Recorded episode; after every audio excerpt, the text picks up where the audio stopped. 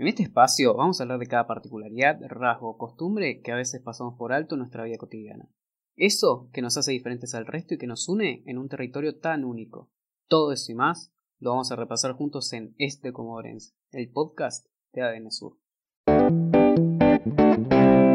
Sean bienvenidos a otro podcast de ADN Sur. Hoy vamos a hablar de algo que nos debería incumbir a todos, incumbir se dice, no sé, bueno, después lo veremos, pero es un tema que, como les decía, todos nos tenemos que ver involucrados y muchas veces lo pasamos por alto porque básicamente no nos afectan de cerca.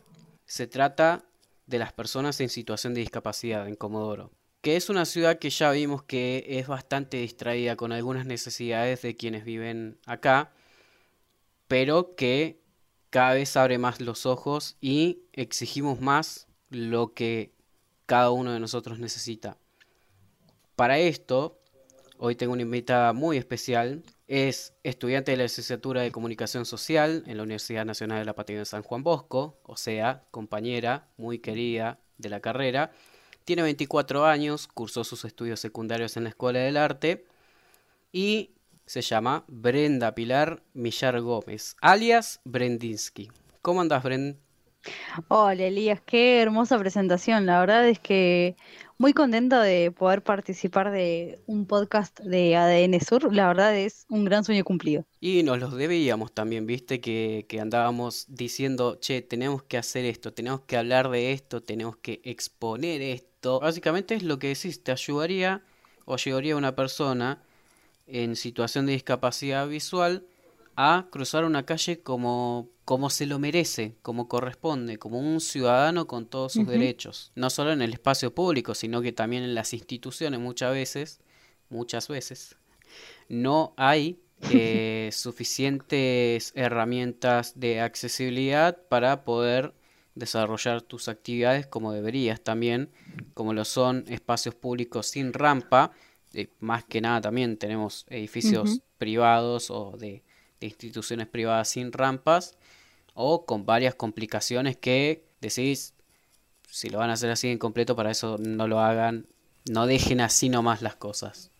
No se molesten, si van a hacer las cosas de, de manera imparcial, no, mejor no las hagan, déjenlas como están, que igual nos vamos a arreglar. Uno acá pone la invención argentina, en algún momento te las terminas a arreglar, terminas atando todo con alambre, quizás acá no con alambre, pero bueno, terminas, la ciudad se termina transformando en un rally. Eh, alguien me dijo hace un tiempo, y transitar como Oro Rivadavia es transitar un rally Dakar, y yo la verdad es que pensé en esa metáfora y dije, sí, la verdad es que tiene razón, porque hay que pensar en varias cosas, tenés que pensar en los autos que se estacionan en doble fila, y además de estacionarse en doble fila conocidos popularmente como los dobles fileros, hay muchos que son muy desconsiderados si se, se estacionan. Primero, donde tienen que parar los colectivos y segundo, y también muchísimo más grave, en las rampas. ¿Por qué te vas a estacionar en una rampa, mi vida? Claro. ¿Qué, problema tenés estacionar en una rampa? Yo sé que estás apurada y apurado, pero tenés que estacionarte en una rampa donde una persona que está en silla de ruedas, una persona que se lastimó el pie jugando al fútbol y está con muletas, y, donde una mamá con su carrito y su bebé tiene que poder pasar y tiene que saltar los escalones y nuestras queridas veredas espléndidamente destruidas y rotas. Sí, eh, es, en lo que la, en lo que la mayoría piensa. Es por eso, eh, qué linda definición, es un rally Dakar, transitar en Comodoro de por sí lo es y para personas que necesitan transitarlo con eh, otros, otra movilidad quizás reducida es todavía mucho más difícil. Vos de hecho te manejás en colectivo directamente. ¿Cómo, cómo es manejarse en colectivo sin saber quizás dónde tenés que bajarte o ya te acostumbraste y percibís la curva o quizás con el resto de visión podés identificar en qué lugar vas. Y mira, es un buen un buen recuerdo al que me al que me llevas, el recordar cómo es viajar en colectivo. Hace tanto tiempo que no lo hago por este contexto de pandemia en el que estamos. Ahora con esto del dispo y bueno, vamos a volver a transitar los queridos y bien ponderados colectivos de Patagonia Argentina. Y que a propósito, bueno, Patagonia Argentina y nada más, porque otra empresa no tenemos. Claro. La verdad es que manejarse en colectivo mm, se ha vuelto una costumbre. Desde que estoy acá, toda mi vida me manejé en colectivo. Así que desde que vivo acá en Comodoro, hace 11 años ya, fue aprender a manejarme. Por ejemplo, para llegar a la, uni al principio, cuando recién arranqué como una, una pequeña ingresante, que no sabía nada de la vida universitaria y del desafío que era, fui con mi mamá. Siempre en, en mis primeros días los que realmente me han, me han guiado y me siguen guiando para ir a un montón de lugares son mis papás al principio. Y después la verdad es que, bueno, vas desarrollando el sentido de la orientación. Eh, yo, por ejemplo, cuando estoy yendo a la uni, paso por Walmart y sé que esa parte, por ejemplo, antes de llegar a la uni está el puente Roque Sáenz Peña, está, si no me equivoco, la pared del Hipertehuelche que es amarilla. Entonces yo sé que de ahí me quedan tres paradas y llego a la uni. Antes de llegar a la uni se ven los árboles que están alrededor, se ve la parte de la fachada del edificio afuera, distingo las curvas que hay, me doy cuenta que estoy en el kilómetro 3 porque veo el chenque, por ejemplo, ese es el, manejo que tengo. Por ejemplo, cuando yo tengo que volver de la uni al centro, me tengo que, como vivo en zona sur, me tengo que tomar dos colectivos. Entonces, de la uni al centro, yo sé que me tengo que bajar. Vamos a hacerle un chivo a Balbi, en, la parada de Balbi y me doy cuenta porque hay, antes de llegar a Balbi, hay dos semáforos y el colectivo doble a la derecha y a la izquierda, entonces yo ya sé que esa es la parada de Balbi y que ahí me tengo que bajar. Realmente te aprendes a manejar por los propios movimientos del colectivo. Y si no, cuando a veces siento que estoy perdida, lo que hago es voy hasta donde está el chofer y nada, le, lo miro, le sonrío y le digo, che, ¿por dónde voy? Y que me guíe. Y si no, la misma gente que ya me ve el colectivo también me, me pregunta si, si me ve medio desorientada, dónde me tengo que bajar. La verdad es que mm, lo que más extraña con todo esto del contexto pandémico es no tener la asistencia de la gente. A, veces la gente no sabe cómo ayudarte. no Eso te iba a preguntar pero justamente. ¿Qué trato se recibe? Y eso la verdad, eh, la verdad es que la gente generalmente está dispuesta.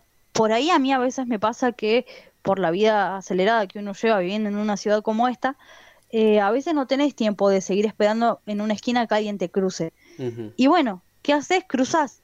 Y cuando cruzás aparece un perrito, por eso te decía que lo que a mí me sucede creo que se puede caracterizar como un milagro, aparece un perrito callejero y el perro te cruza. Entonces, si vos ves al perro cruzar, vos decís, bueno, el perro cruza, yo también. Y siempre aparece un amigo perruno que te hace el aguante. De hecho, una anécdota que recuerdo, el año pasado me pasó de estar en 25 de mayo eh, una cuadra antes de llegar a, las paradas de zona norte para ir hasta la uni, aparece un chico y me dice, ¿necesitas cruzar? Sí, le digo. Eh, lo que haces vos es tomar a la, a la persona que te está por cruzar, a tu guía del codo, y con la mano con la que vos manejas el bastón, yo lo manejo con la mano derecha, vas usando el bastón. Cruzamos de esquina a esquina y tenía el cordón desatado. Agarre me dice, tenés el cordón desatado. No me preguntó. Cuando quise acordarme, él ya se había agachado, me había atado los cordones, me saludó y cada uno siguió por su camino. La verdad es que es una de las anécdotas que más recuerdo, porque siempre que necesitas ayuda siempre hay alguien. Claro. Los propios choferes a veces en los colectivos te ven y ya saben para dónde vas y te dicen, soy estándar, subí. Bueno, vos confías en que el chofer no te va a estar mintiendo y te subís. Claro, claro. Por eso hay, hay, hay gente solidaria en Comodoro, hay gente solidaria en todos lados. Sí. Y eso se hace notar en todos los ámbitos. Creo yo ya lo hemos visto, lo hemos repasado en esta sección. Y bueno, igual, dicho sea de paso, se trata de colectivos sin rampas. Lamentablemente, creo que encontrar uno tenés que pedir un deseo. Yo por lo que sé y por mi experiencia, no sé si habré visto dos o es el mismo de siempre, que encima puede estar próximo a jubilarse. Oh, mira, alta data la que me das. No sabía que el, el único colectivo que tiene rampas podría, le falta poquito para, retirar, para pedir el retiro voluntario. Inchequeable eso, eh, ojo, pero eh, qué sé yo, digo, porque ya está hace bastante tiempo, puede que por ahí lo renueven, no sabemos, yo no voy a confirmar nada, no me peguen, ah, no, pero eh, es lo que, bueno, lo que uno supone, ¿entendés? No, mira, yo en mis años, que en mis 11 años que me manejo en colectivo, la verdad es que esto va a parecer un chiste, pero nunca lo vi, o nunca lo toqué, la verdad es que nunca lo tuve, el privilegio de poder subirme a él. Pero sí estaría bueno que se pusieran colectivos con más rampa. De cualquier empresa que sea, sea Patagonia, sea Radetili, sea las, aún las empresas de larga distancia, que esas suelen tener colectivos con, con rampas, pero se necesitan.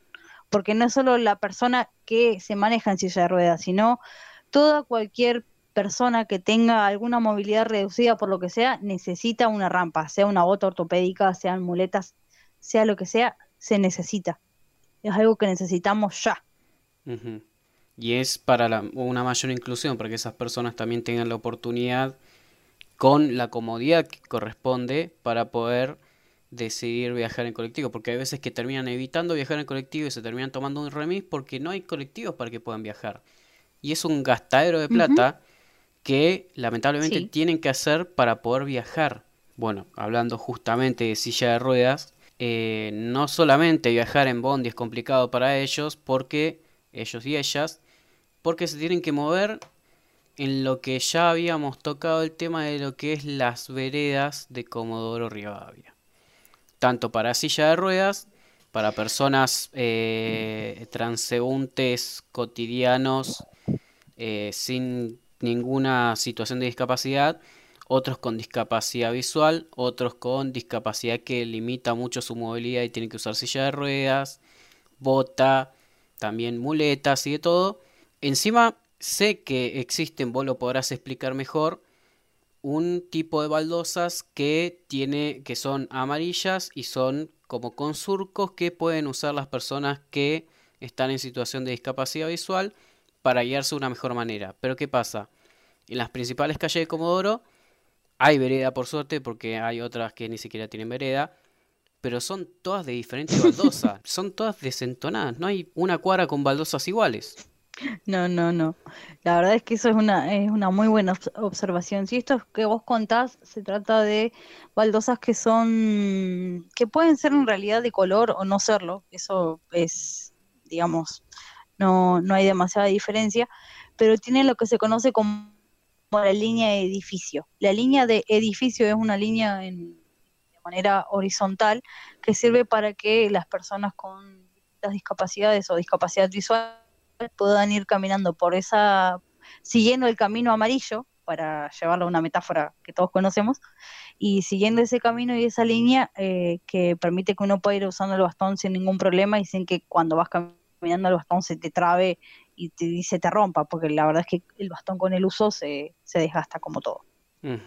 Por eso es, también habíamos hablado de los autos que encima te complican más la vida el que está apurado por X razón y te estaciona de frente a una rampa que le puede servir a una persona en silla de ruedas que va cruzando la calle.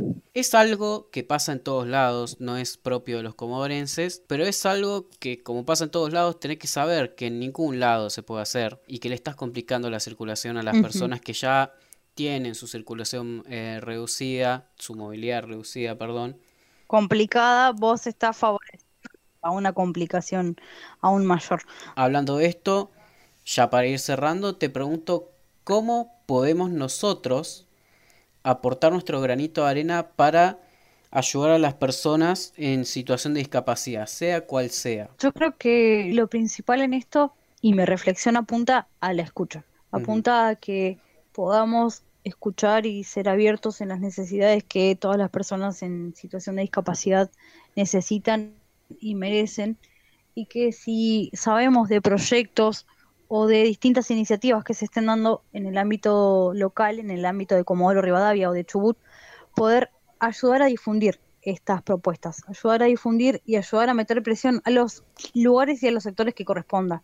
No, no es necesario mencionar a cuáles, pero ayudar a que, por ejemplo, el proyecto 12.376 del 2016 se, sea un proyecto de ordenanza que no quede cajoneado y dormido por ahí, sino que sea un proyecto que, como habla de la, de la accesibilidad en muchos ámbitos de lo que es Comodoro Rivadavia, pueda ser real y no sea solo un proyecto de ordenanza, sino que ojalá en el presupuesto municipal del año que viene, de la gestión 2021, esté incluida la accesibilidad no solo como una carta para, para buscar electores, y sino como un verdadero derecho adquirido que tenemos, sea cual sea nuestra discapacidad, si es que la tenemos, o si no la tenemos, que podamos poder gozar del derecho del libre tránsito y de la transitabilidad accesible en todas sus formas, colores y tamaños. En fin, informarnos más, escuchar más, conocer más y tomar acciones al respecto. Terminar ayudando. Es básicamente eso. Sí, va por ahí. Buenísimo, Bren. Y que si necesitan asistencia, bueno, acá estamos. Que nos pregunten. Totalmente. No, la verdad, Elías, un placer, un placerazo poder participar de este podcast. La verdad es que no lo puedo creer. Me tengo que pellizcar a ver si, si es verdad o si estoy soñando realmente que esto se dio. Eh, pero bueno, la verdad es buenísimo poder, poder participar en espacios como estos y bueno, que tengamos el espacio como nuevos comunicadores, como una nueva generación de comunicadores, de poder decir estas cosas, la verdad es una idea para celebrar, felicitar y una idea que desde muchos ámbitos se puede replicar. Totalmente. Hice un verso y todo. Totalmente.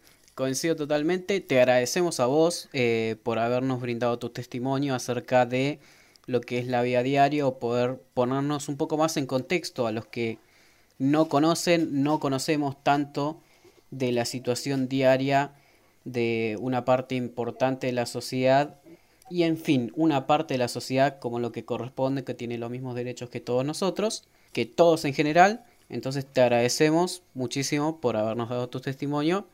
Yo te agradezco en particular porque te quiero, sos una persona que aprecio y cualquier cosa obviamente nos tenés acá para, para dar una mano, como siempre. Cualquier cosa yo a disposición para dar una mano en lo que ustedes también necesiten. Y la verdad es que es buenísimo que podamos hablar de estas cosas. Te mando un abrazo grande, Bren. Un abrazo, Elías. Muchas gracias. Gracias por acompañarnos en Es de Comodorense. Soy Elias Baraquian y podéis seguirme en www.adnsur.com.ar.